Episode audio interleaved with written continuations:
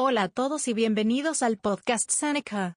En este podcast vamos a aprender sobre los factores que afectan las energías de ionización.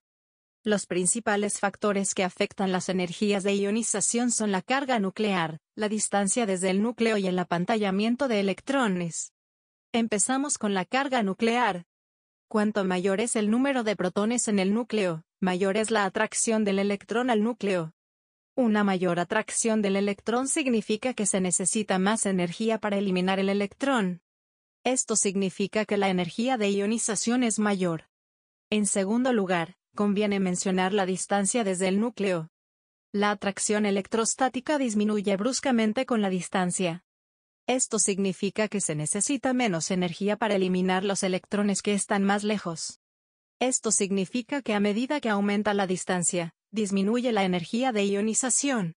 En la práctica, esto significa que cuanto mayor es el número cuántico principal de un electrón, menor es su energía de ionización.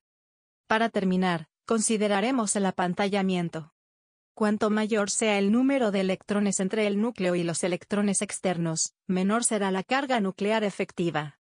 Esto se debe a que los electrones intermedios reducen la carga positiva que siente el electrón, esto significa que cuanto mayor es el número de electrones, menor es la energía de ionización. Para resumir, es importante recordar que los principales factores que afectan las energías de ionización son la carga nuclear, la distancia desde el núcleo y el apantallamiento de electrones. Visita seneca.lat para acceder cientos de resúmenes, ejercicios y recursos gratuitos en línea. Seneca.lat es una plataforma divertida y gratuita con recursos educativos gratuitos. Puedes aprender dos veces más rápido en Seneca.lat. Visita Seneca.lat.